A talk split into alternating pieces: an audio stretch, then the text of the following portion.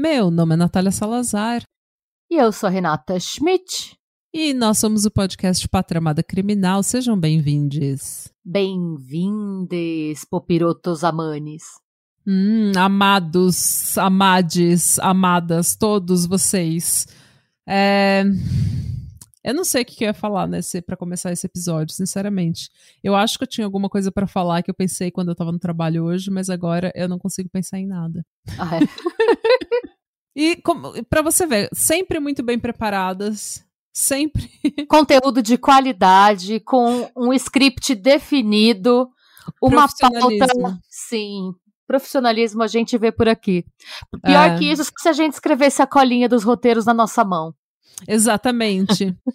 é, eu falei no Instagram que a partir de hoje eu queria deixar claro aqui também para os nossos ouvintes, porque no meu Instagram eu me eu falei que, né, que era um recado para as minhas para os meus familiares e para os meus amigos. A partir de hoje, a minha resposta para absolutamente tudo que eu não quero fazer vai ser olhar para a pessoa e falar: "Você está me estimulando a ser uma ditadora". Essa vai ser a minha resposta padrão para absolutamente tudo. Não quero estar tá aqui. Não quero estar tá nesse maldito lugar. Ai, gente. Calma que tá acabando, gente. Calma que tá acabando. Um dia o Bolsonaro vai sair. Sim. Um dia é casa cai pra ele.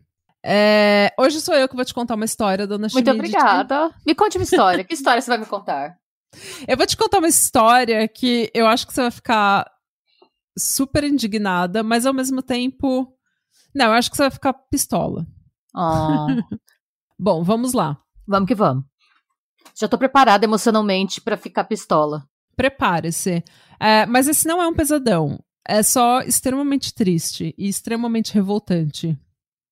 É, que bom, porque eu acho que eu traumatizei a internet inteira semana passada. Semana passada você conseguiu. semana Teve passada. gente que não conseguiu assistir. Me mandaram mensagem, gente, foi mal, mas eu não consegui passar dos primeiros minutos de vídeo. Eu fiquei, nossa, gente. Foi semana passada, foi tenso. Semana, se você não sabe do que a gente tá falando, vai pro nosso canal do YouTube, pausa esse episódio, vai pro canal do YouTube e vê o vídeo que ela fez sobre a cidade de Badan, sobre a Casa dos Horrores de Badan. É. Traumatizou todo mundo.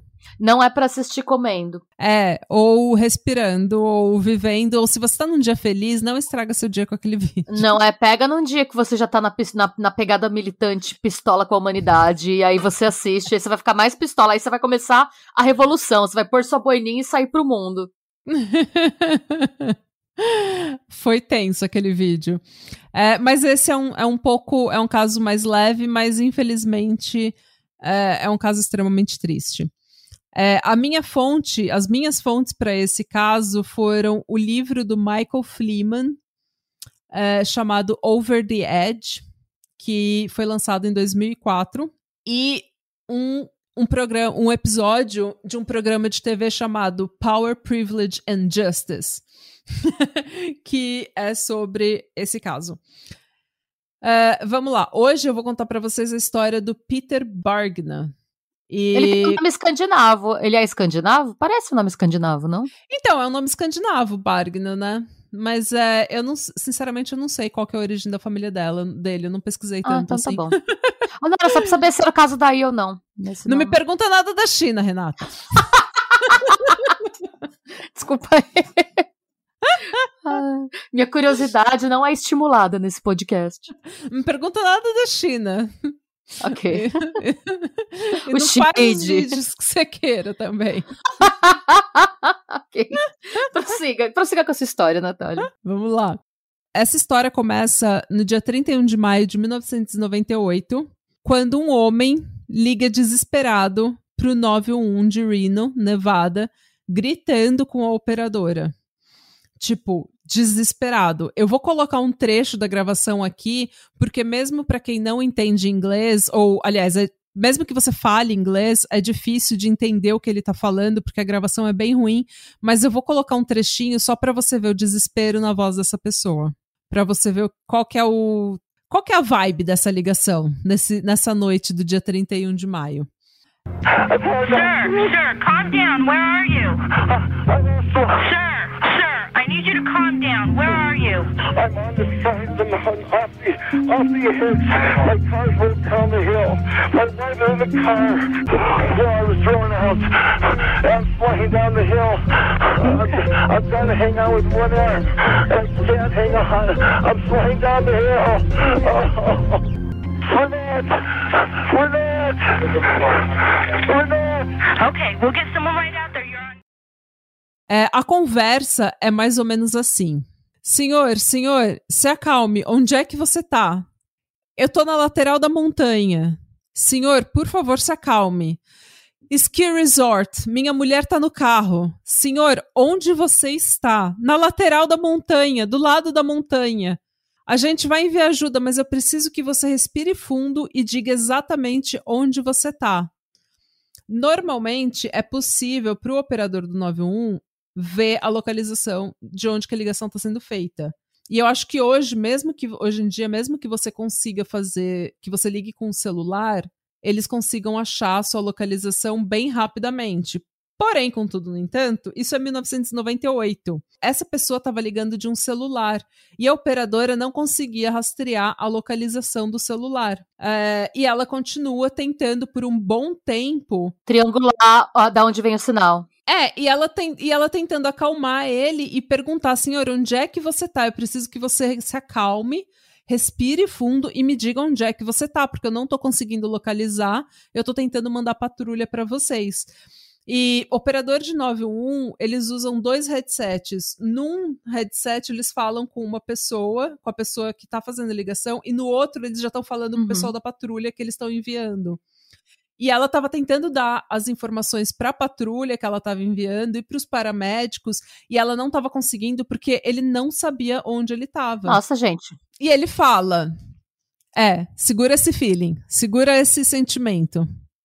Coloca Eu, um... pra mim, assim, não sei. Eu ia achar que Uhum. o cara tá louco de droga. Mas eu, eu sempre acho que as pessoas estão loucas de droga quando elas não estão muito normais, assim. Não, então.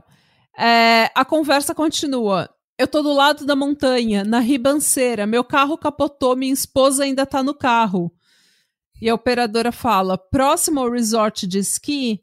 E ele fala: sim. Ah, então você tá no Monte Rose? Sim. O quão próximo do resort?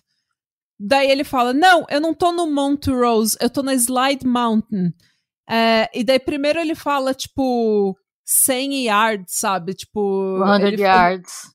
É, 100 yards. E daí depois ele fala, tipo, 10 minutos do, do resort. Tipo, ele sempre dá uma Ah, é informação que eu, nossa, eu sou péssima com o sistema métrico norte-americano. Eu, não- eu não sei. Tipo, tá, é seria como ele falar, eu tô a 5 minutos barra 10 quilômetros, né? Uma coisa nada a ver. É, tipo, são coisas. Ele dá uma referência Ah. completamente errada, assim. E primeiro ele concorda com ela, dizendo que ele tá no Monte Rose, e depois ele fala: Não, eu tô na Slide Mountain, que é tipo, pelo que eu vi no Google Maps, é do outro lado, já no Ah, final do monte. Tá. Então, enquanto tudo isso tá acontecendo, ela tá tentando falar com a patrulha, com o resgate, e enviar eles pra onde ele tá. E ele ofegante, gritando, tipo, ai, pelo amor de Deus, me ajuda, não sei o quê, eu tô aqui, não sei o Sabe, ele fala assim de uma forma, tipo, ele tá desesperado, realmente. Vocês vão ouvir na no trechinho que eu vou colocar no episódio. Ele tá bem desesperado. É, atendente pergunta de novo: Senhor, o quão longe o senhor tá do carro? O quão longe o carro caiu na ribanceira? E ele fala: Ah, eu nem consigo ver, tá muito longe. E várias vezes durante a ligação, nesse desespero dele, ele para de falar com a operadora e começa a gritar: Renette! Renette! Que é a esposa dele que tá no carro. Mas não faz sentido tá nenhum esse carro. tour. Mas tudo bem. Prossiga. Segura esse, segura esse feeling. Ela pergunta que tipo de veículo ele estava usando. E ele fala uma caminhonete Ford azul. Que foi a foto que eu te mandei dela capotada. Tá. E ele, ela pergunta se ele tá machucado. Ele fala que o tornozelo e as costas dele estão. E ela fala, então não se mexe, porque se as suas costas estão machucadas, você pode estar com uma, um ferimento grave.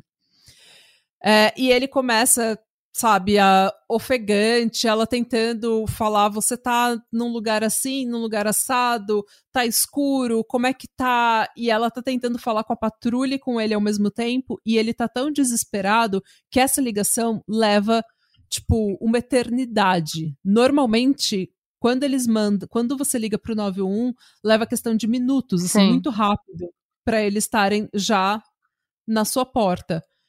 Quando ele, enquanto ele tá falando com ela, ele tá tão ofegante, tão desesperado e dando informações tão confusas que ela não consegue achar ele, tipo, acho que passa uns 20, 25 minutos até eles acharem ele. É muito tempo. É muito tempo. Pro... É pra é se localizar, tempo. porque às vezes acontece, sei lá, da polícia tá. de ter um acidente na pista, a polícia não conseguir chegar, de ter, tipo. Mano, é capaz. Eu acho que o, o caso do Sean Great, que a gente fez aqui, demorou menos pra polícia achar e a menina. É. é. Né? A menina não sabia onde ela tava. Exato. Literalmente. Ela não sabia onde ela tava e demorou menos, porque a gente tem ao vivo ela falando com a polícia e dá pra gente ouvir a, a, a polícia chegando. É, então. E detalhe, essa ribanceira era assim um breu, tava muito escuro, não tinha luzes. Então tava, e ele está, ele tinha caído nessa ribanceira é, cerca de 250 metros para baixo da ribanceira, tipo longe da estrada. Então tava muito difícil da polícia ver. E o que ele contou para a operadora, de uma forma muito confusa e muito ofegante, é que ele estava descendo a ladeira, descendo a montanha, e numa curva ele tentou frear para fazer a curva, não conseguiu, o carro passou no guarda-corpos, tipo, parou assim, tipo, quebrou o guardrail, né, o guarda-corpos, e capotou ladeira ribanceira abaixo, 250 metros para baixo. Uou. E durante esse acidente, durante a capotagem, ele foi ejetado do carro, porque a janela dele estava aberta. Eu tô pensando em, tipo, leis da física. Como isso é possível. Segura esse feeling. Mas beleza. Exatamente. Mas, enfim. E várias vezes ele interrompe o que ele tá falando com a operadora e começa a gritar: Renette! Renette! E ela pede para ele se acalmar e ele, ela pede para ele ouvir a sirene do resgate e dizer se eles estão se aproximando ou se eles estão se afastando. E depois de muito tempo, os policiais chegam então no local, os paramédicos chegam no local, um helicóptero do resgate chega no local e ela pergunta para ele: é, qual que é o seu nome de novo? E ele fala: é Peter. E quem que é o Peter? O Peter Bargnan. Ele é filho de um promotor extremamente respeitado chamado Luiz Bargna. Tá porra. Pois é, o Luiz, o Luiz era respeitado por ser um homem super honesto, direito, extremamente profissional e que zelava muito pelo próprio nome. Ele tinha que, aquela. Sabe aquele negócio de honra? Tipo, meu nome é tudo que eu tenho, então eu nunca posso fazer nada de errado porque eu sou uma pessoa honesta, eu quero ser conhecida como uma pessoa honesta, direita, justa. E ele viveu a vida toda dele assim. E pelo menos essa é a reputação dele, ele é super bem respeitado. E foi nesse ambiente que o Peter cresceu. O Peter é um menino que foi adotado, é, criado pelo, pelo Louis Bargna. Ele cresceu num ambiente em que ele aprendeu a sempre contar a verdade, sempre ser uma pessoa honesta, sempre ser uma pessoa direita, uma pessoa justa e que zelava pelo próprio nome, que fosse uma pessoa que, tipo, as, ele queria que as pessoas soubessem que ele tinha uma boa reputação, que ele era uma pessoa de honra e de caráter. Ele virou um avaliador e comprador de antiguidades. Isso começou como um hobby quando ele estava na faculdade e virou a profissão dele.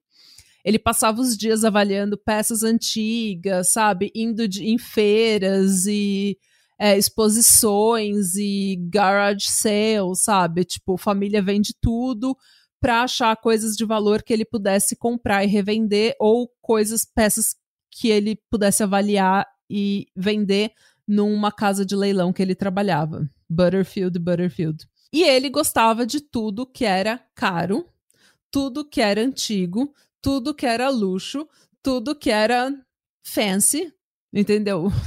Ele gostava de status. Que é meio complicado, porque, acho- pelo menos pelo que eu conheço dessa profissão, é muito difícil você viver só dela. São pouquíssimas pessoas que conseguem viver.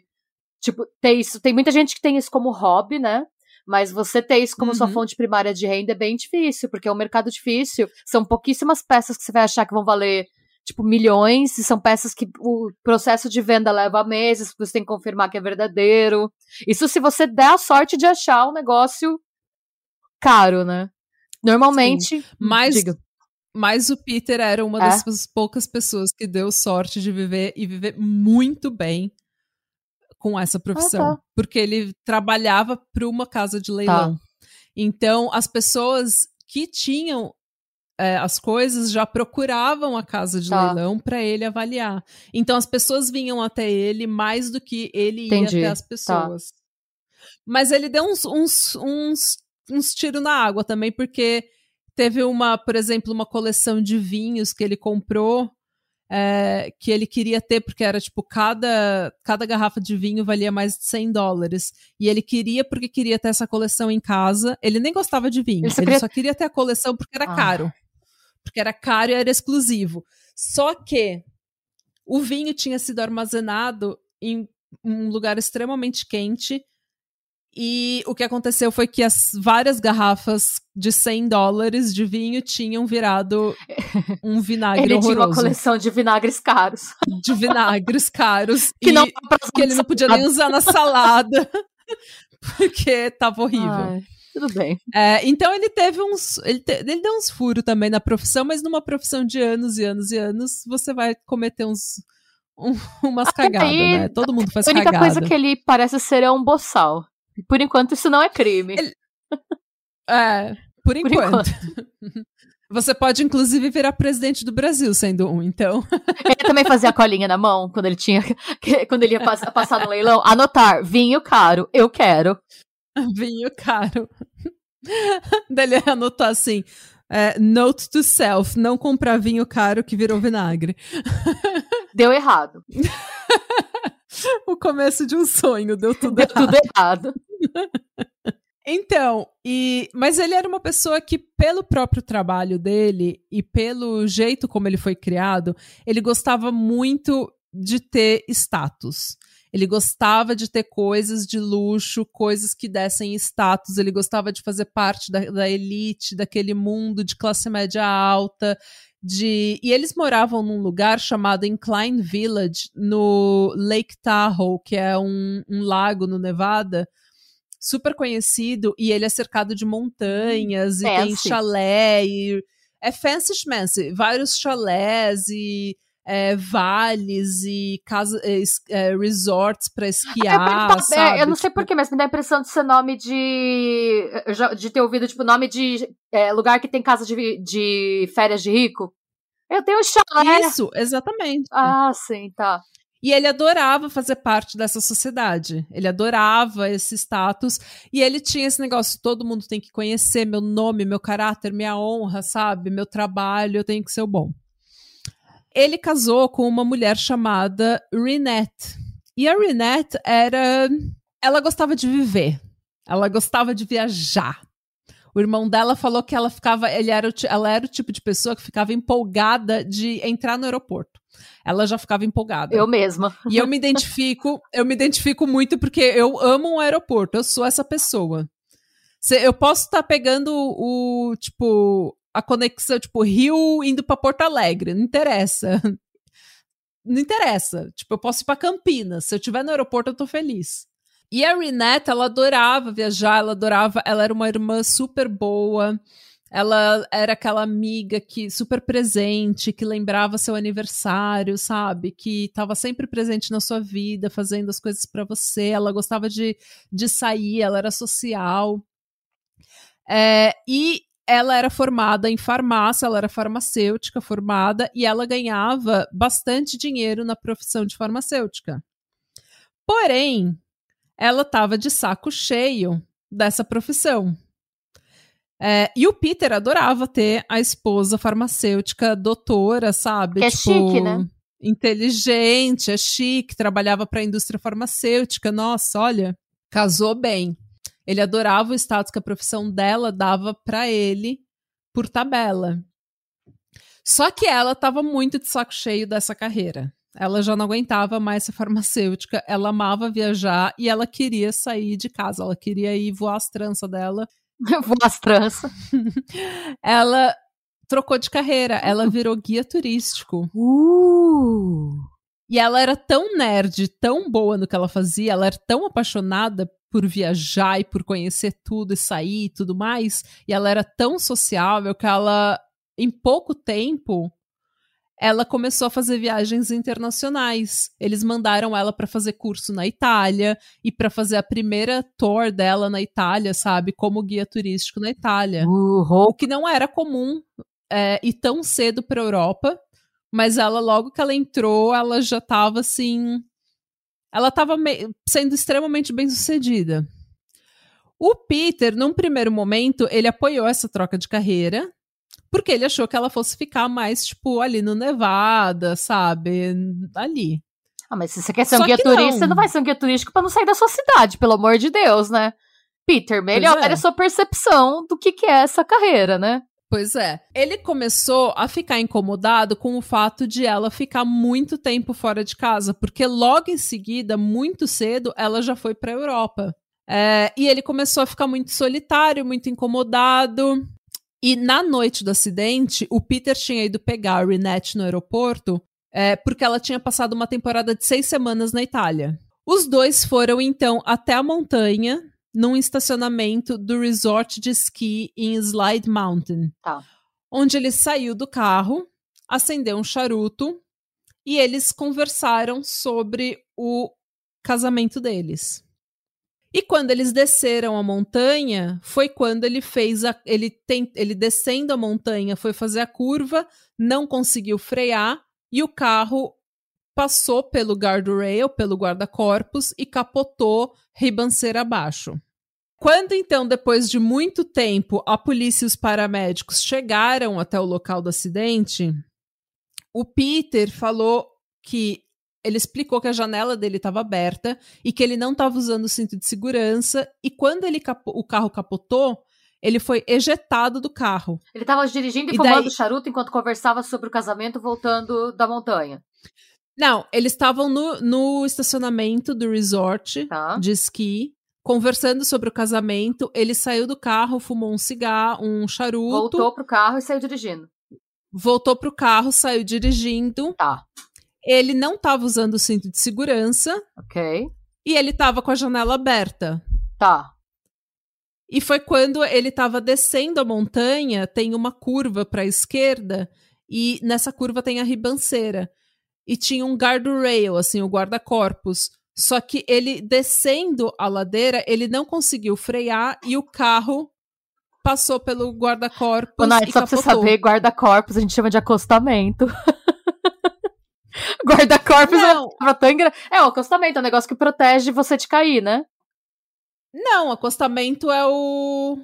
o, o lugar onde você estaciona. Sim, com a proteção. oh, ah. Tudo bem.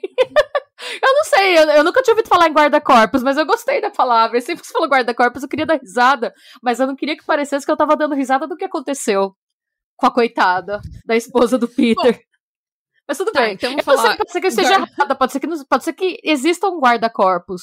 E eu só nunca tenho ouvido existe. falar. Ah, então tá bom. Não, existe a palavra guarda-corpos, que é a palavra que é o negócio de proteção. Ah, então tá bom. Eu só nunca tinha ouvido falar, mas beleza. Porque acostamento é o lugar onde você estaciona do lado. Tudo bem. Prossiga com a história Bom, do guarda-corpos. A gente, a gente vai receber mensagens é, falando não, eu qual acho que, que deve é existir. Não, realmente, acho que você tem razão. Acho que eu tô errada. É que eu realmente eu nunca tinha ouvido essa palavra. Mas estamos aí aprendendo não, todos os dias. Eu também não. Eu, eu também nunca tinha ouvido essa palavra. Eu pesquisei. Ah, então tá bom. Porque eu não sabia como que era guardrail em português. Ah, pra mim era tudo acostamento, esses negócios, esses suportes. Mas tudo pra bem. Pra mim era cerca. A cerca. Mas beleza. A cerca... Mas pode ser por que não guarda-corpos? Então, eu sei que existe guarda-corpos. É, então tá mas enfim. Somos todos guarda-corpos. A gente vai receber. A gente vai receber mensagens falando qual que é a, a cerca da, da rodovia. Como que é a cerca da rodovia Como vocês chama? chamam a cerca da rodovia? Não, mas eu acredito em vocês. Você pesquisou, você está certa. então, daí, onde é que eu tava? Me perdi no guarda-corpo. É, O carro de então. capotar. o carro capotou, ele foi ejetado do carro e a Renette tava usando o cinto de segurança, como ela sempre usava. Então, ela não conseguiu, ela não foi ejetada do carro e ela ficou pendurada no carro capotado, pendurada pelo cinto de segurança. E quando os paramédicos chegaram, o Peter falou, explicou o que tinha acontecido e ele falou: "Minha esposa precisa de ajuda, ela ainda tá no carro, vai até ela". E eles foram, e quando eles foram, eles viram que a, a Renette já estava morta. Eita. Eles examinaram o Peter e eles viram, o Peter tava falando, eu não consigo mexer minhas pernas, eu tô com, eu machuquei meu tornozelo, eu tô com dor nas costas e não sei o quê. Mas eles examinaram o Peter e eles viram que ele não tinha absolutamente nenhum ferimento. O que é muito, tipo, inverossímil, né? Sim. ele não tinha nenhum ferimento. Tipo, ele tava com o tornozelo realmente um pouco inchado e tava machucado mesmo. Mas eles testaram, tipo, nesse tipo de, de acidente, você vai testar, você vai fazer vários exames ali na cena, né?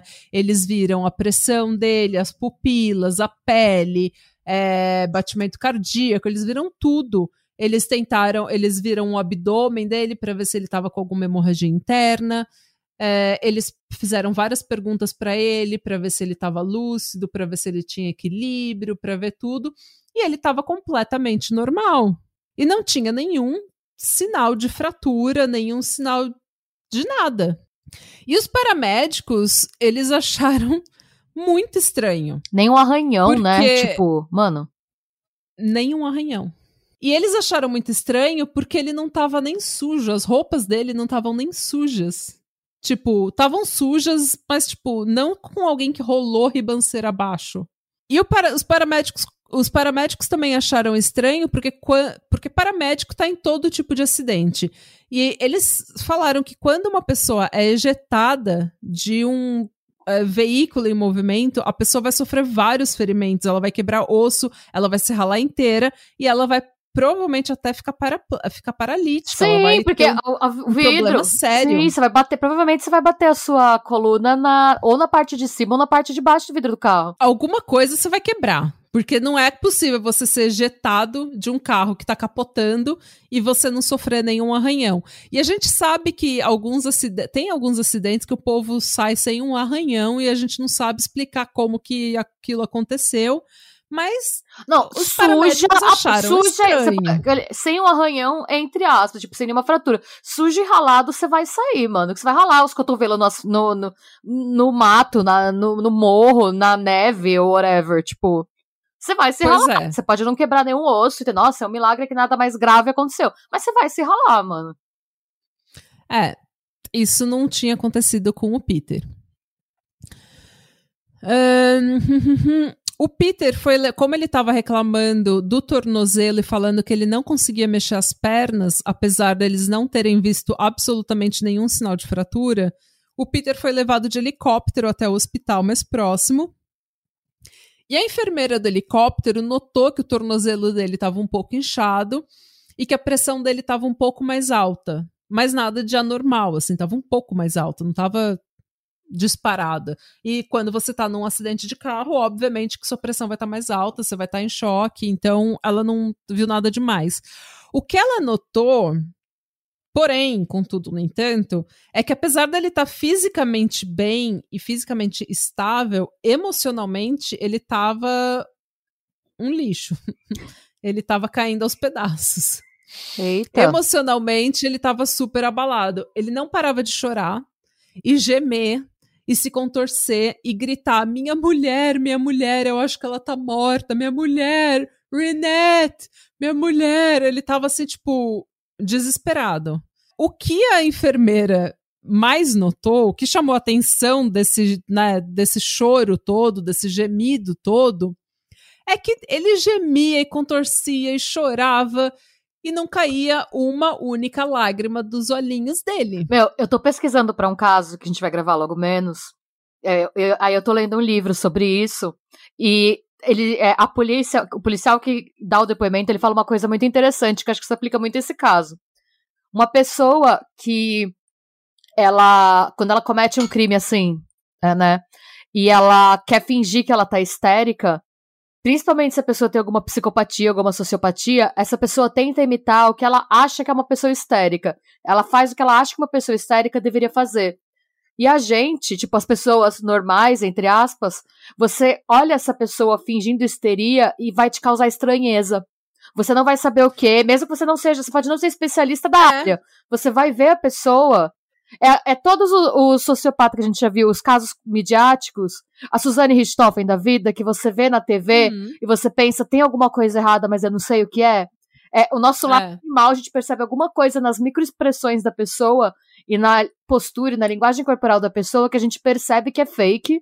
Mas a gente, uhum. se você não é treinado para ver isso, você só vai achar que tem alguma coisa errada, mas você não vai saber o quê. Que foi o que essa enfermeira fez. Ela deu para ele um, um sedativo para ele se acalmar, né? E para dor também do tornozelo, mas eles acho que engessaram, não engessaram, mas colocaram uma bota no, no tornozelo dele.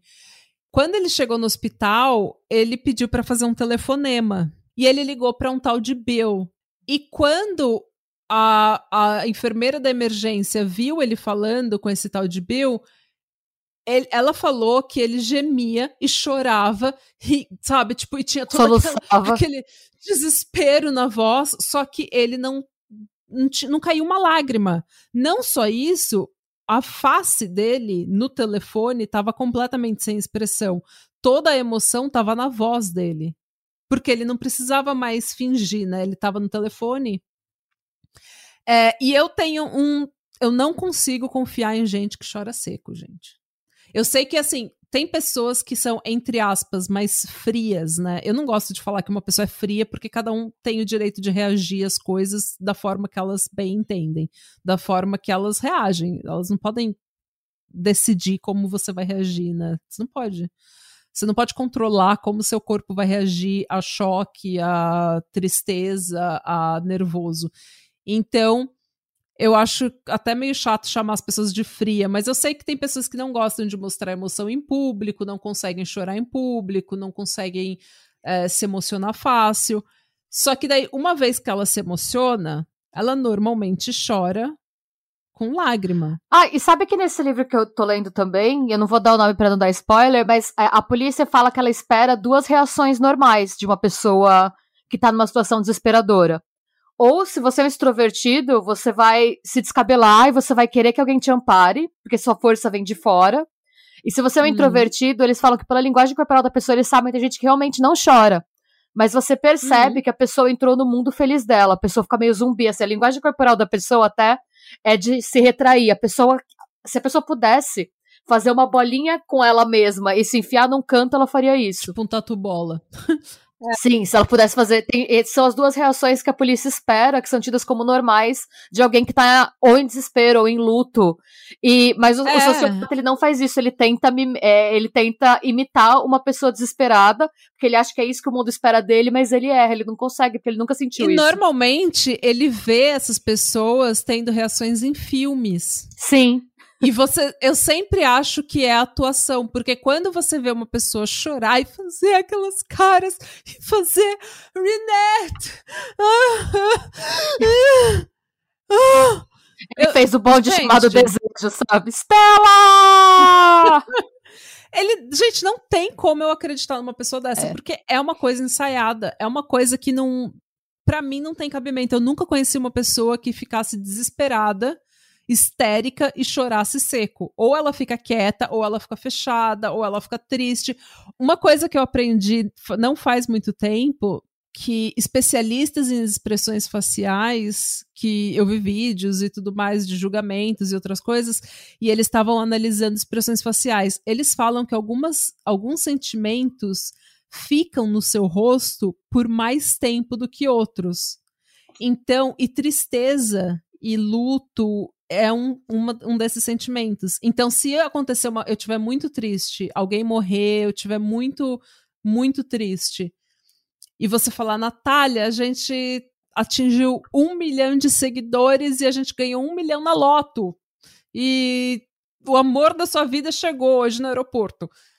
Eu vou ficar feliz, só que na minha face, nas minhas expressões, você ainda vai conseguir notar sinais de tristeza, porque tristeza é um sentimento que fica na sua, na sua face por muito tempo.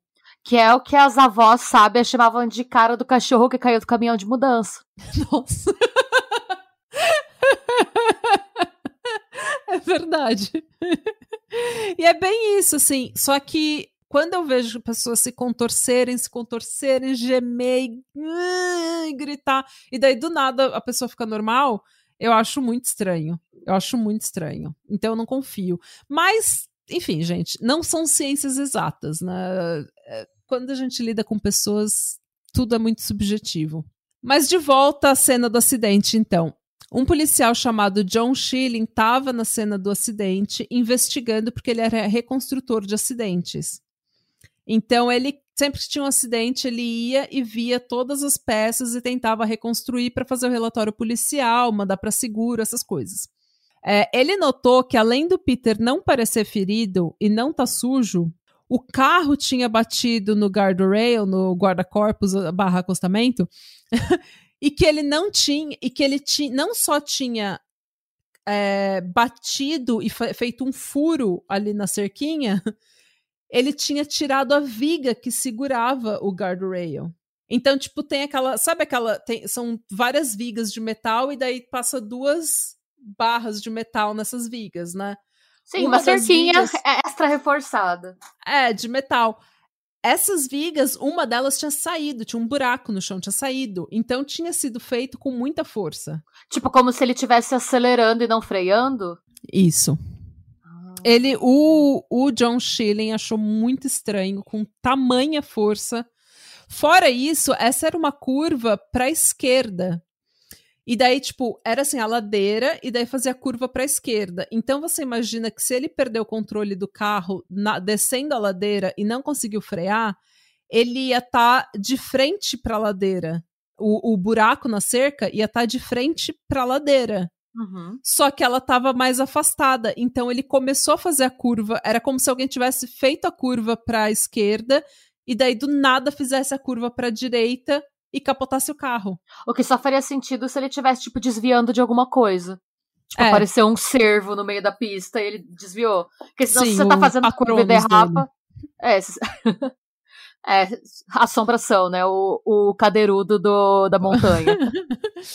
então, mas é, uma outra coisa que ele viu é que não tinha fluido de freio na pista, não tinha pneu queimado na pista, sabe? Aquelas marcas de, que, de, de pneu de derrapagem, não tinha nada. É que quer dizer e que quem quer que passado não freou. Pois é. E a ribanceira que ele caiu não era muito longe do estacionamento que eles estavam.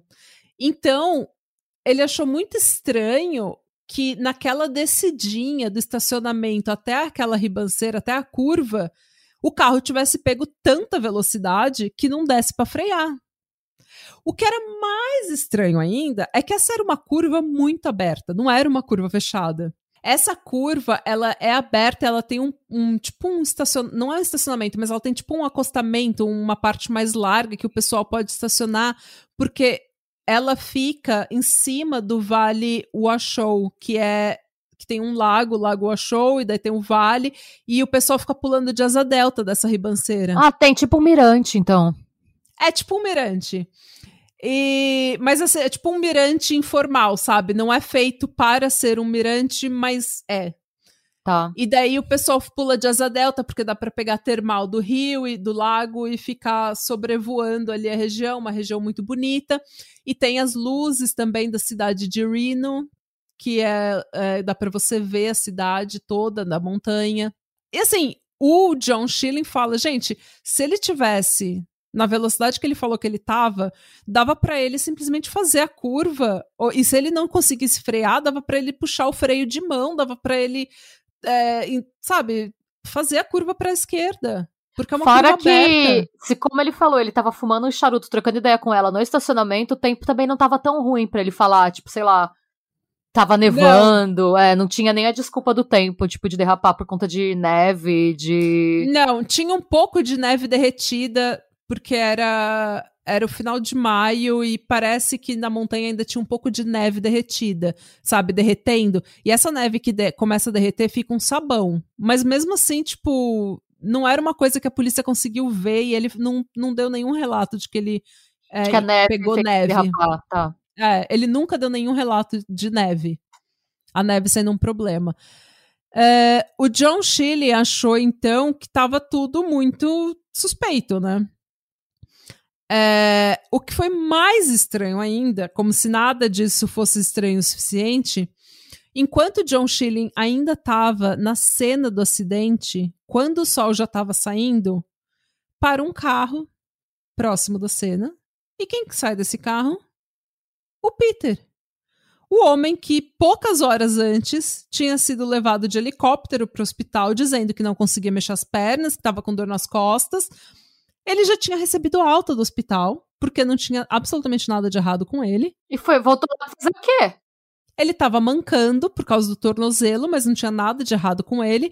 Ele foi até a cena conversar com o policial, perguntar se eles tinham achado a pochete dele. Essa era a preocupação dele? É, era esse era o. Posso te dar o pior detalhe disso tudo? Enquanto o Peter falava com o policial, o John, e o John falou: Olha, eu não encontrei nada, nenhuma pochete com documento, com nada, mas se eu encontrar, eu te aviso, tá bom? Enquanto eles estavam tendo essa conversa, o Peter sequer perguntou da esposa dele. Detalhe: a esposa dele ainda estava num saco azul ah. na cena do acidente, esperando para o aval para ser levada para o médico legista. Ela Ele tava... passou pela esposa morta para perguntar da pochete. Isso. Ele estava a metros do corpo da esposa dele, num saco azul, para ir pro médico legista. E ele não perguntou da esposa dele. Ele perguntou se o, o policial tinha achado uma pochete. Mas enfim. Prioridades, né? Prioridades. No dia seguinte, quatro policiais foram buscar o Peter para falar com ele. Ele concordou em ir até a delegacia para dar depoimento e ele disse que, mesmo ele estando medicado e cansado, ele queria cooperar. Nossa, e ele cooperou. Ele falou, eu nunca vi uma pessoa falar tanto numa entrevista. Ele cooperou o tempo todo. É, na entrevista, tem algumas coisas que vale notar. Basicamente, então, a história dele é que ele foi ejetado do carro num primeiro momento, ele falou que eles conversavam. Ele disse que eles estavam conversando sobre a relação e que ele levou a, a Renette para aquele pro estacionamento do resort para ver as luzes de Reno, porque era o lugar favorito deles. E daí, beleza, é um lugar muito bonito, então a, a polícia não achou nada, né? Ele falou que ele estava sem o cinto de segurança, mas que ela usava o cinto religiosamente. Ele disse que o airbag dele estava ativado e que de fato a, o airbag dele tinha aberto, mas que o dela estava desativado porque ela era baixinha e como ela era baixinha, o, o airbag pode mais machucar do que é, ajudar. Isso é verdade. Tanto que quando você tem criança no carro e a criança está no. ou pessoas muito baixas, muito magras, você tem que desativar o airbag do passageiro. Uma das perguntas que os policiais fazem é a respeito de duas, de três latas de combustível que foram encontradas no local do acidente. Os policiais acharam muito estranho ele estar tá carregando três latas é, de combustível, sabe aqueles galão de, galão de combustível? Gasolina. Isso. Ele estava carregando aqueles três galões de combustível no carro no que é dia é super do acidente. perigoso, né? Você não, tipo, acho que é você nem super... pode fazer isso, né? Não, você pode fazer isso, mas é uma coisa que você não quer fazer, porque é, você pode derramar no, no seu carro é, e gasolina é um negócio que. Inf... Um acidente minúsculo pode explodir todo mundo. Não, então. Não? Segura ah, tá. essa, ah, esse feeling. Tá bom. Segura essa informação. É, o Peter explicou que ele em alguns dias ele ia para Las Vegas e ele gostava de carregar combustível com ele, combustível a mais, porque na estrada, no deserto, os preços sempre variam muito e são muito caros. porque é tipo um posto de gasolina a cada 100 quilômetros. Então, tipo, ele gosta de estar preparado para caso ele precisar abastecer, ele tem a gasolina mais barata que ele comprou. O que faz sentido, mas ele, tipo, é classe média alta, alta. Eles têm dinheiro.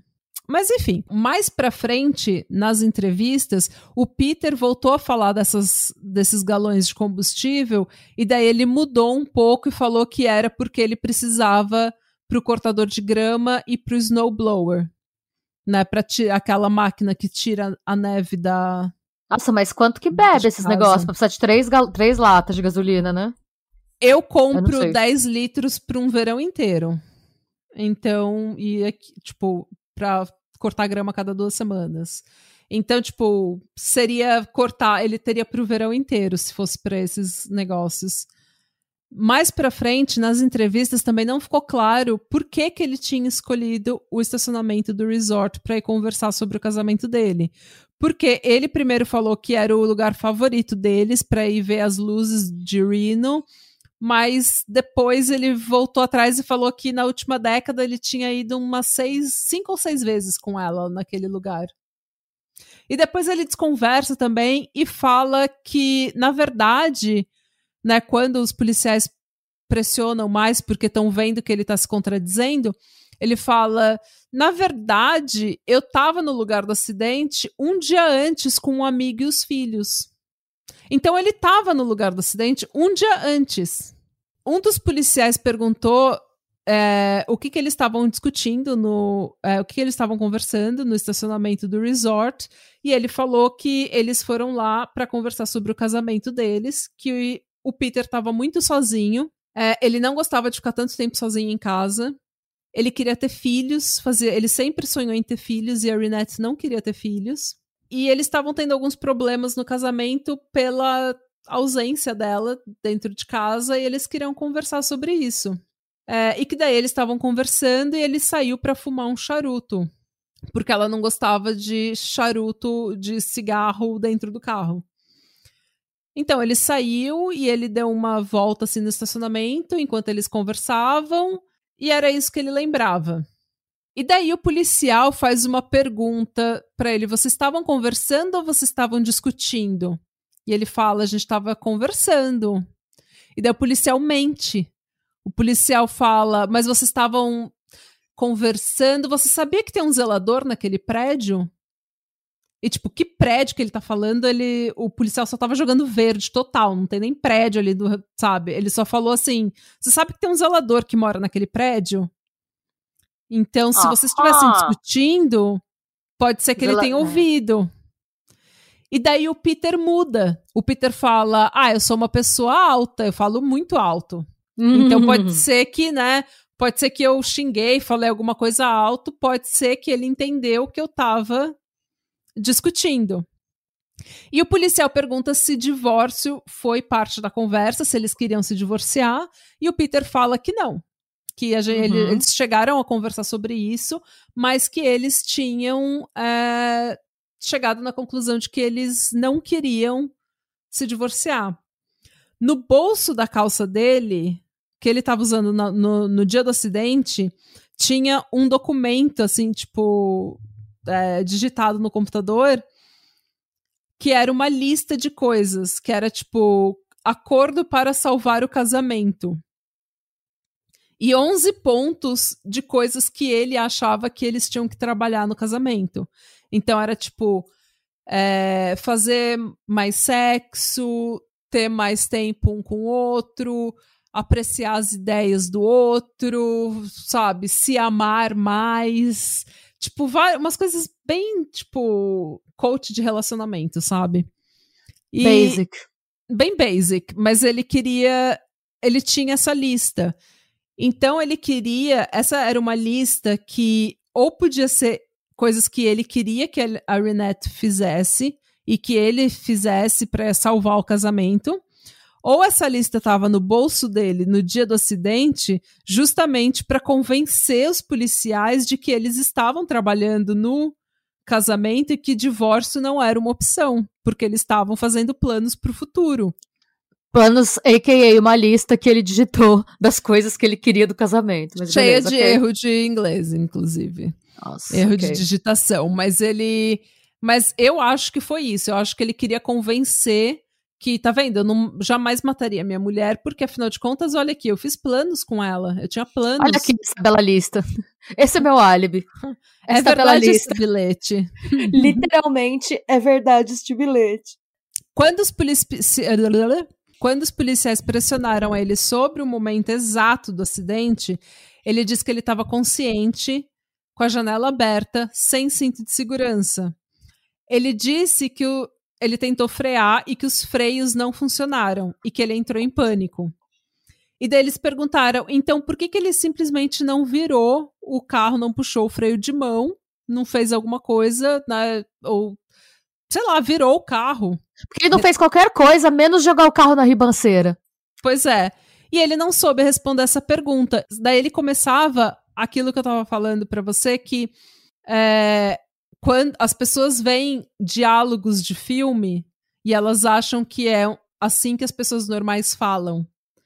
E ele começa, nos depoimentos, ele começa a falar com a polícia e falar assim: e eu tava pensando, eu pensei pra mim, se eu não consigo frear, por que, que não tá freando? Eu tô freando, por que, que não tá freando? Por que, que o carro não tá parando? E eu tô pensando, se eu não conseguir frear, ela morre, eu morro. Ai, gente, como eu odeio o homem que para. choramingo. Eu detesto choramingo. É, é um choramingo, né? Eu Ai, tô pensando, bode. eu tô entrando em pânico e eu não sei o que eu tô fazendo. Eu, e o ca- eu, e ele já tinha feito esse mesmo, esse mesmo, essa mesma cena para a operadora do 91. Enquanto ela estava tentando descobrir a localização dele, ele ficava: Eu tentei frear e o carro não freou. Por que, que o carro não parou? Por que, que o carro não parou? Renette! Tipo, bizarro. Mas enfim, ele também falou na entrevista que normalmente o celular dele estava num suporte no carro, porque era aquele celular que é do tamanho de um tijolo. Mas naquela noite o celular dele estava no bolso dele, foi por isso que ele conseguiu ligar para o 911. O que ninguém entendeu, porque no nove- na ligação do 911 ele falou que ele estava derrapando na ribanceira, sabe? Escorregando e estava tentando se firmar em alguma coisa. Como que daí você tira o celular do bolso e começa a ligar para o 911? É tipo. Porque, obviamente, ele é o Sylvester Stallone em qualquer um dos filmes dos anos 80, 90. Ele, ele derrapa. Ele, ele é tão foda que ele consegue derrapar, não se sujar, não ficar ralado e ainda tirar o celular do bolso pra ligar no 911 enquanto ele berra. Mana, nem o cabelo dele tava bagunçado. É o verdadeiro Rock Balboa. O Rock Balboa moveleiro maneiro, nada maneiro. Rock o Rock Balbúrdia. Balboa. O Rock Balbúrdia. Mas então, nessa entrevista, então, tem muitas inconsistências, muitos motivos para duvidar do Peter, muitos motivos para acreditar no Peter. Para os policiais experientes que estavam entrevistando ele e analisando o acidente, estava tudo muito estranho. Eles ficaram com aquele feeling de que tem alguma coisa estranha aqui. Não só isso, o Peter, que estava bem satisfeito com o fato da esposa farmacêutica ter trocado de carreira e tá ganhando muito menos do que ela ganhava, recebeu pouco depois da morte da Renette o pagamento de um seguro de vida de Ah. 250 mil dólares em 98. É, o valor do seguro, 250 mil, pelo que o livro fala, assim, pelo standard de, de vida das pessoas que moravam naquela região, Lake Tahoe, que gente daquela, daquela classe social, 250 mil não era um valor alto. Só que a Renette, pouco tempo antes, ela tinha pressionado a seguradora e o Peter a, a comprar um valor a mais que cobrisse acidentes. Então, é, ele recebeu 250 mil dólares do seguro de vida, mais 250 mil dólares porque foi um acidente. Mano. E daí, não é difícil a polícia pensar, poxa, ele simulou um acidente porque ele tinha o adicional de 250 mil. Porque normalmente o homem que vai matar a mulher fala que ela fugiu com uma seita, desapareceu, entendeu? Enterra ela no quintal e fala que ela fugiu, ou envenena ela. Mas o fato de ela ter um adicional de 250 mil se fosse acidente fez com que a polícia acreditasse que ele simulou o acidente ele também podia herdar parte de um rancho que ela e os irmãos tinham herdado da família e que os irmãos continuavam tocando e eles iam pagar 250 mil para Linette, para Renette, pela parte dela. Porque eles iam continuar trabalhando no rancho e ela não. É, eles tentaram, como eles estavam desconfiados que o Peter tinha simulado esse acidente, eles tentaram barrar o pagamento de para o viúvo da Renette, só isso virou um processo em si, enfim, foi um, um fuá. No final das contas, até para não prejudicar o processo criminal que a promotoria ia mover contra o Peter, eles aceitaram pagar 275 mil simplesmente para não ter o Peter como parceiro de negócio, simplesmente para se livrar do Peter. Você vê que pessoa boa ele devia ser, né? Pois é, e o irmão dela falou que pagar o homem que você suspeita matou sua irmã com o dinheiro dela foi a coisa mais difícil que ele fez na vida. Porque ele fala: eu, eu, eu acho que essa pessoa matou minha irmã e eu vou pegar o dinheiro dela e dar para ele.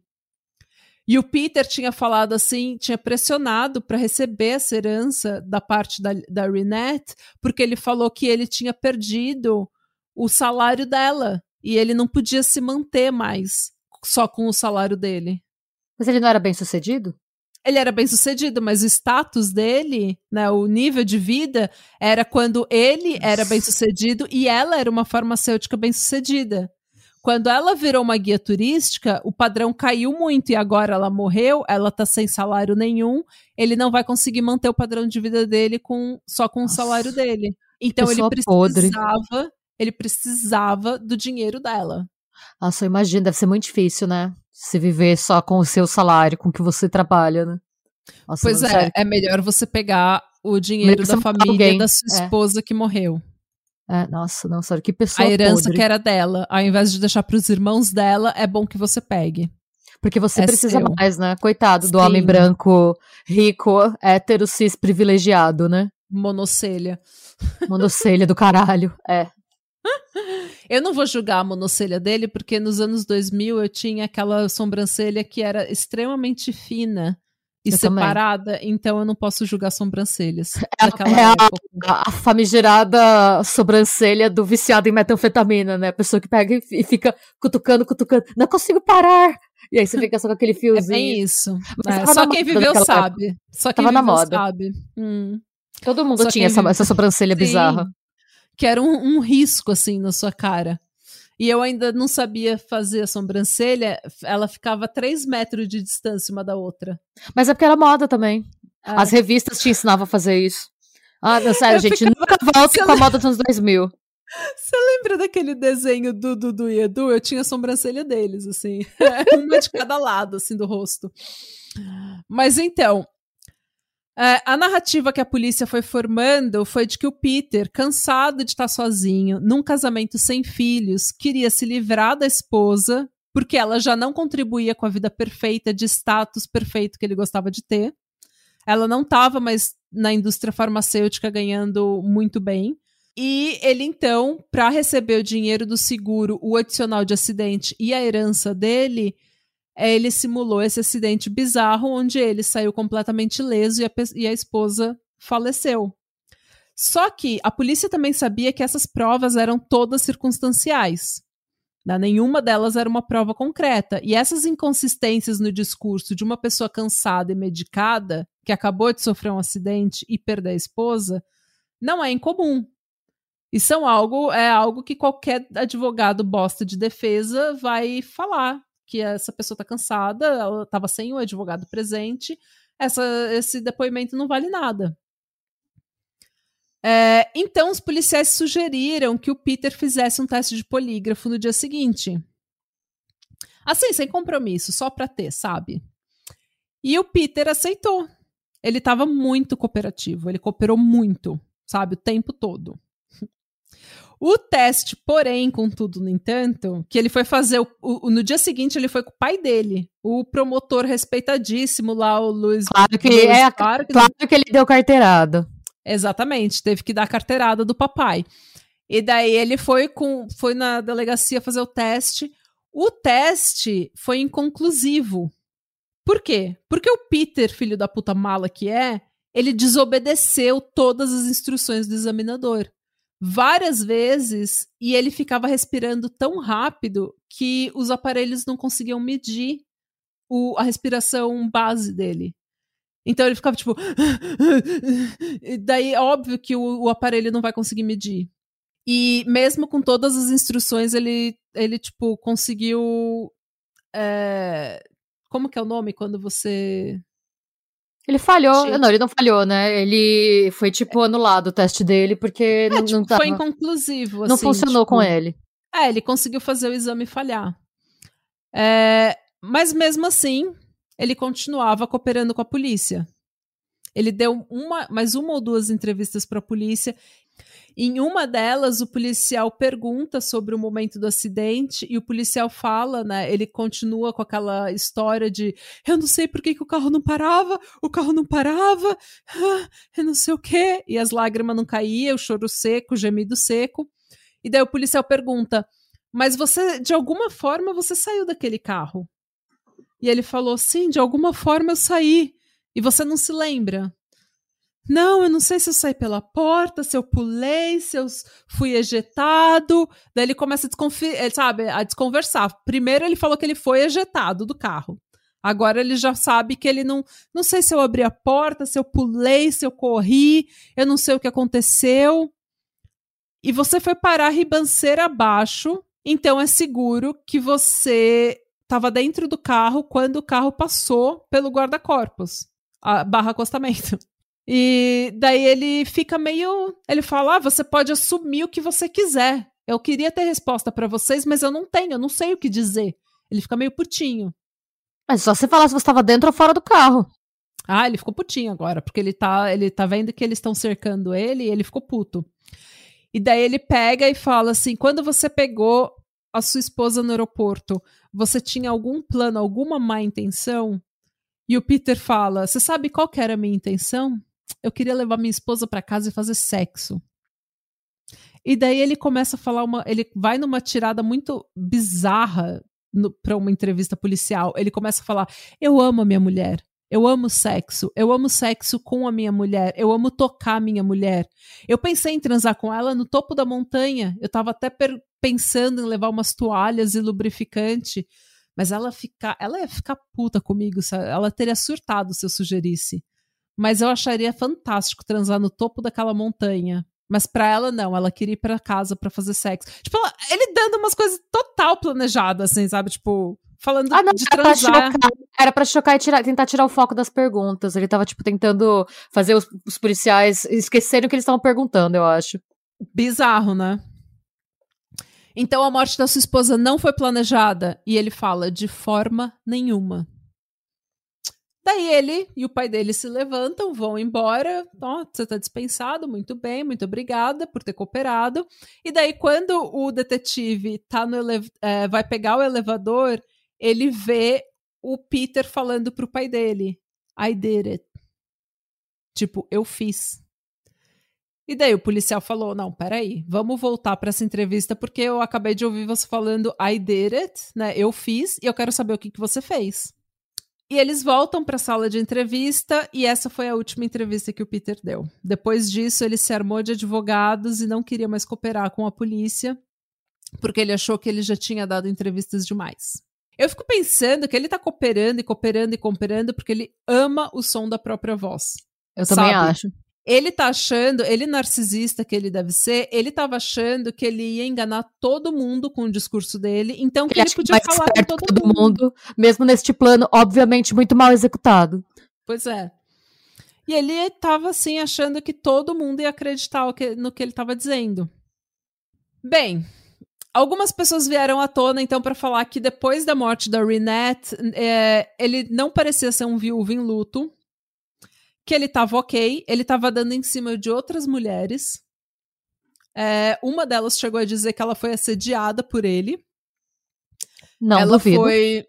Eles estavam na jacuzzi da casa dele conversando, tipo, ele provavelmente convidou ela para jantar e beber alguma coisa, e eles estavam na jacuzzi e ele tentou colocar o braço ao redor dela. E quando ela falou que ela, não, ainda não, não, tá com, não tô confortável com isso, né? Tá muito cedo. Ele tentou agarrar ela e pegou no peito dela. E daí ela ficou puta, ela saiu da jacuzzi e falou que ia embora. Mas e ele deixou ela embora, mas ela falou que ele tava, ela tava com medo. Ela ficou assustada com a expressão dele, sabe? Com a agressividade dele. Detalhe: depois que ele recebeu o dinheiro do seguro, ele comprou uma caminhonete Ford igual a que ele tinha na noite do acidente. Imagina você capotar um carro, matar a sua esposa e você ir lá e comprar uma Ford igual. É, é, principalmente, tipo, do carro que você disse que o freio não funcionou, né? Pois é.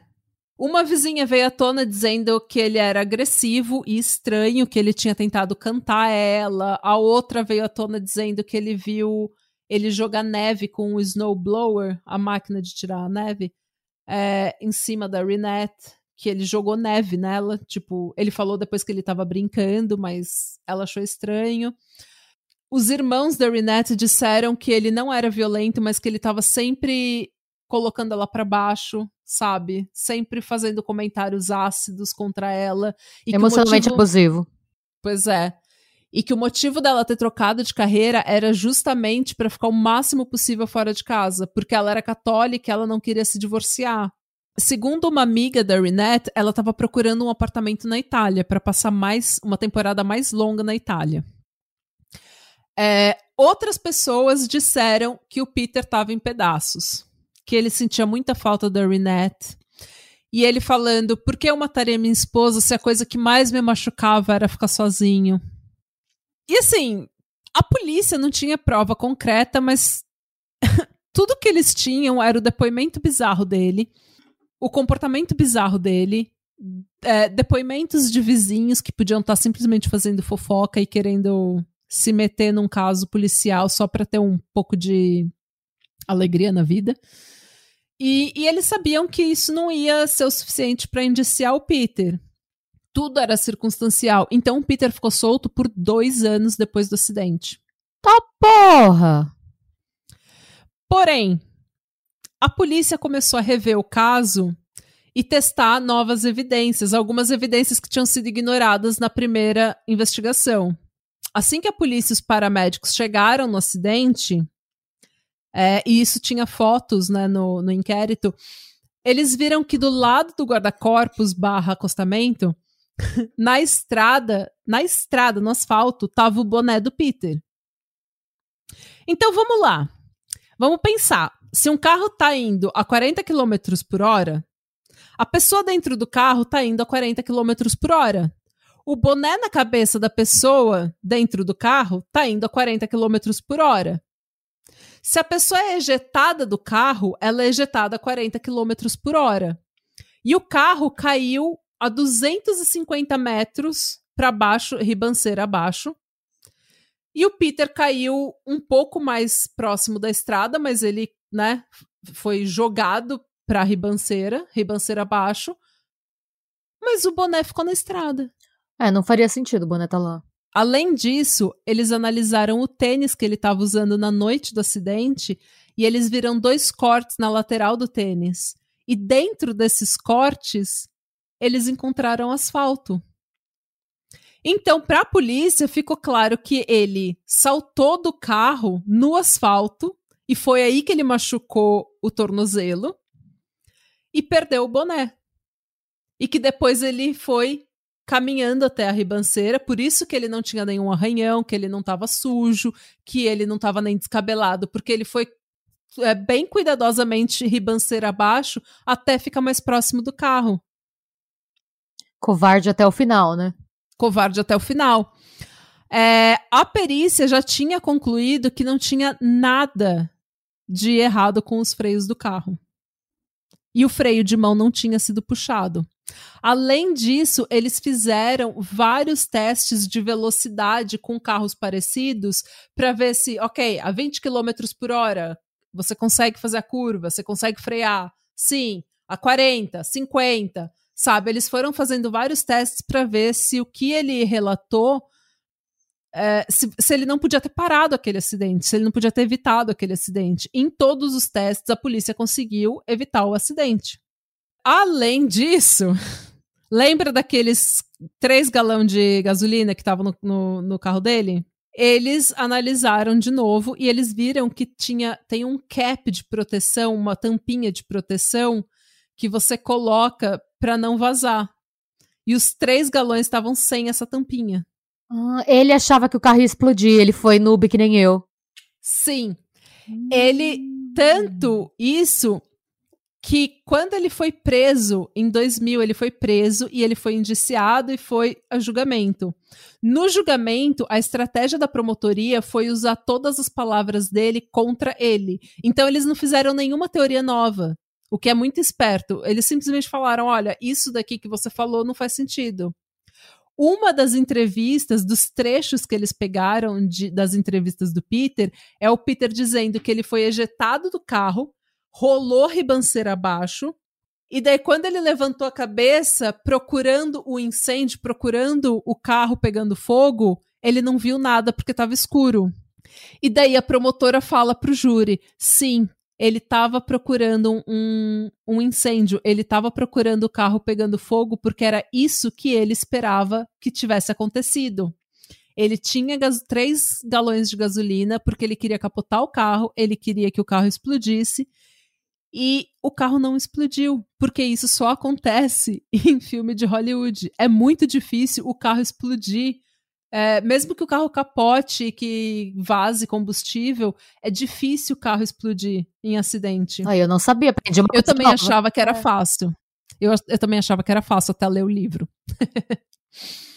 e eu, pra, só para ser verdadeira, eu não li o livro, tá, gente? Eu ouvi o livro, o audiobook, porque eu não leio.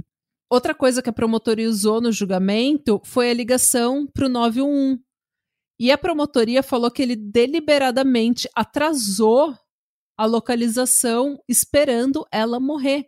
Porque ele. Como que ele não consegue dar localização se ele estava na cena. Ele estava na cena do crime um dia antes. Era o local Sim. favorito deles. Sim. Sabe? E daí ele sabia exatamente onde é que ele estava. E todas as vezes que a mulher falava para ele, a atendente falava para ele, é, senhor, senhor, senhor, se acalma, onde é que você tá? Ele ficava nervoso, ele dava informação confusa. Primeiro ele falou que ele estava no Mount Rose, depois ele especificou que ele estava na Slide Mountain. Ele mentiu a localização sem ter sofrido nenhuma lesão na cabeça. É óbvio que ele estava tipo enrolando. Exatamente, ele estava enrolando naquela ligação para que eles não pudessem achar ela a tempo. Ele estava esperando ela morrer. E naquele episódio de Power, Privilege and Justice, eles falam, o irmão dela fala: você não faria isso com um animal. Sim. Deixar ele morrer pendurado. E ele fez isso com a minha irmã. É, realmente. Ah. O julgamento foi um shit show, né? Foi recheado de experts para os dois lados. Uns invalidavam completamente a teoria da polícia, dizendo que o policial, o tal John Schilling, que fez a reconstrução, não tinha é, estudado física o suficiente para determinar o que aconteceu. Outros diziam que a teoria da defesa estava incorreta. Aliás, que raios, ninguém sabe por que raios a defesa tentou teorizar o que tinha acontecido. Eles fizeram um, um modelo 3D, sabe? Tipo, um vídeo 3D mostrando como que teria acontecido o acidente. O que é bizarro, porque o papel da defesa é só negar a acusação. Eles não precisam provar nada. Não, eles na não verdade, precisam vir com teoria. Na verdade, o que a defesa precisa é criar dúvida. Então, por isso é. que ele é. fez isso. E mostra o modelo. Não, ele fez isso para criar dúvida, porque mas se o júri. É um problema. É. Então, mas o problema é que quando você mostra uma teoria, você não está criando dúvida, você está criando uma oportunidade para a promotoria te atacar, porque agora eles podem atacar a sua, a sua teoria tanto quanto você ataca deles. Ah, então, sim. Uma, é Mas é que eu acho que eles devem ter mostrado, porque se algum dos jurados olhasse e pensasse, ah, pode acontecer. E foi o que aconteceu. Ai. Porque no primeiro julgamento, é, oito pessoas votaram a favor da condenação e três votaram a favor da absolução. Abs não? Como que é o nome? Absolução, absolvição. Absolvição. Absolvição. Absolução. Absolução. Compartimentalização. Compartimentalização. Então, no primeiro julgamento, o júri deu. Uh, não conseguiu chegar num acordo depois de dias e dias e dias de, de deliberação. Eles não conseguiram chegar num acordo e acabou sendo um mistrial, né? Tipo, o, o julgamento foi cancelado. E o Peter ganhou o direito de esperar em liberdade a, de, a decisão da promotoria de indiciar ele de novo ou não. E ele ficou em liberdade e tudo mais, só que eles realmente indiciaram ele de novo, ele foi julgado, e no segundo julgamento, com as mesmas. A promotoria usando os mesmos argumentos, eles conseguiram um, juro, um júri unânimo. Não? Unânime. eles conseguiram um júri unânime e todos eles é, condenaram o Peter por homicídio de primeiro grau. E ele foi sentenciado pelo juiz à vida na prisão com um mínimo de 20 anos. Ele tentou apelar várias vezes. A última, a última apelação, se não me engano, foi em 2016, que ele tentou pedir um habeas corpus e não sei o que, foi negado. É, e ele tentou pedir liberdade condicional em 2021, pelo que eu vi na internet, mas ele não recebeu. E essa é a trágica história da morte de Renate Riella Bargna. O que me deixa mais pistola é o fato dele ter tido tanto tempo para gastar o dinheiro dela. Sim, ele recebeu 775 mil dólares. E, no, e há 25 anos atrás era quase um milhão de dólares e que ele deve ter gastado para um caralho, sabe? Sim, ele comprou carro, ele comprou várias coisas, ele tava em festa, namorando.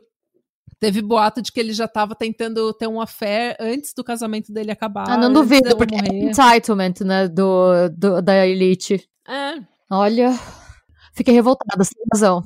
E detalhe, a defesa começou a colocar no, no julgamento, né, o, o, julgamento foi cansativo, foi cansativo até de ouvir, gente.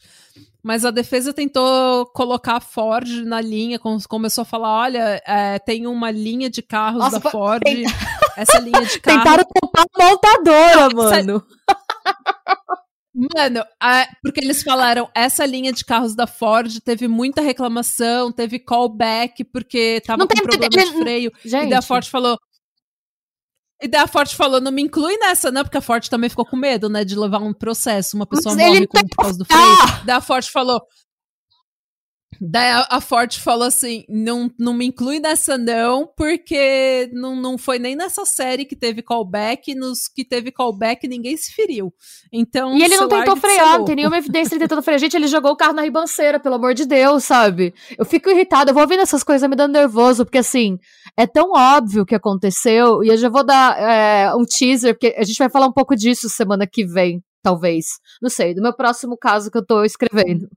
Mas as, eu fico puta. Eu acho que foi por isso até, porque como eu tô lendo sobre também, né? É, lendo slash ouvindo sobre, eu fico pistola de escutar que às vezes todo mundo sabe o que aconteceu, mas você não pode fazer nada. E você tem que ficar vendo aquela hum. pessoa que você sabe que tá errada, tipo, sugando, tipo, sendo um parasita e vivendo a melhor vida dela enquanto você sabe que ela matou alguém, que aquilo tá sendo vivido às custas da vida de outra pessoa inocente, de uma vítima. Então, isso me deixa muito irritada. Pois porque é. todo mundo sabia o que tinha acontecido, mas arrastou, olha o tempo que demorou. Quando que ele foi condenado? Ele foi condenado quatro anos depois, 2002. Ele viveu, ele ganhou quatro anos. Ele ganhou quatro anos que ela não ganhou, que ela não teve. Ela... É, ele, ficou, ele foi preso em 2000 e ele acabou esperando o, o próximo julgamento em liberdade. Ele foi finalmente condenado em 2002. Mas é, ele ele, aliás, quando ele estava sendo julgado, ele já estava com uma namorada nova. Então, assim, sabe, a, todo, a gente que nem é expert, tipo, que não, não tá nessa área, sabia que tinha sido esse maluco, mas você tem que ficar esperando, esperando, esperando, e aí tem o mistrial, porque ele, porque ele tem dinheiro para pagar os advogados que vão jogar umas teoria louca que a galera vai pensar, ah, será? Sei lá. Pois é. É difícil, é difícil. Tá cada vez mais ah, difícil ser mulher. tá. Ai, sei lá. Não sei. Tô... Porque, não, é verdade, assim, é... a, a, ligação do 91, quando eu comecei a ouvir esse, esse livro, eu não tinha ouvido. Eu tinha ouvido essa história antes, mas não lembrava de absolutamente nada. Então eu não lembrava absolutamente nada. Eu sabia que essa podia, ele podia ser inocente. Eu achei que era um daqueles casos que eu ia falar que é, ah, coisas mais estranhas já aconteceram, sabe? E que eu ia deixar, eu ia acabar com a dúvida ou achando que ele era inocente. E, mano, já na ligação do 911, quando eu vi o, o transcript, assim, depois quando eu ouvi no, naquele episódio lá que eu falei, nossa, é Foi ele. bizarro. Não foi ele, porque, tipo, ninguém que quer salvar uma vida liga para pro 911 e fica tipo. tipo, não, você tá tentando ouvir o que, que a operadora tá falando para você poder salvar a vida de alguém. E outra coisa, é falta de. O tempo que a operadora ficou na linha com ele, ela podia ter salvado a vida de outra pessoa, vai saber. Tipo, aos efeitos colaterais de uma pessoa arrombada. O tempo que pois ficou é. criando um álibi, que nem um maluco, tentando enrolar, ela podia estar tá atendendo outra ligação, pode ter, feito, pode ter feito a diferença entre a vida e a morte de outra pessoa o tempo uhum. que ele uhum. perdeu daquela operadora. É, gente, é homens, né? Homens com monocelhas. Como diria Ever Lavigne, it's complicated.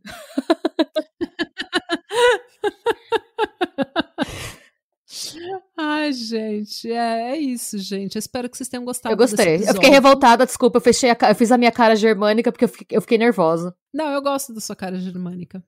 Tô brava com esse homem, espero que ele não saia. E conte pra tipo, gente nunca. nas redes sociais aí o que, que você achou. Compartilhe nos seus stories, compartilhe com seus amigos, espalhe a palavra de Popiroto. Vai lá dar review pra gente no iTunes, no Spotify, dá cinco estrelas em tudo quanto você. em todo lugar que você puder.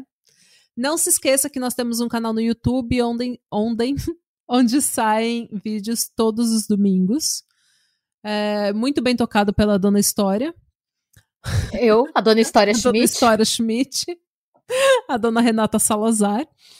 E é isso, gente. Sejam bons. Busquem conhecimento. E freie o carro. Não mate sua esposa. E não, não sejam pessoas arrombadas, é só isso. Não seja um imbecil. Esse tem que ser o mantra. Se todo mundo seguisse isso, o Brasil ia estar tá melhor, porque o nosso presidente o não ia ser um imbecil. Tá, é, o mundo ia estar tá melhor. Só essa, não seja um imbecil. Várias coisas. O mundo seria um lugar muito melhor se ninguém fosse um imbecil. Não é seja um arrombado de merda. E não seja um arrombado gente, imbecil. Por favor, principalmente, não tenha monocelha. Ah. não tenha monocelha. Tchau. Tchau.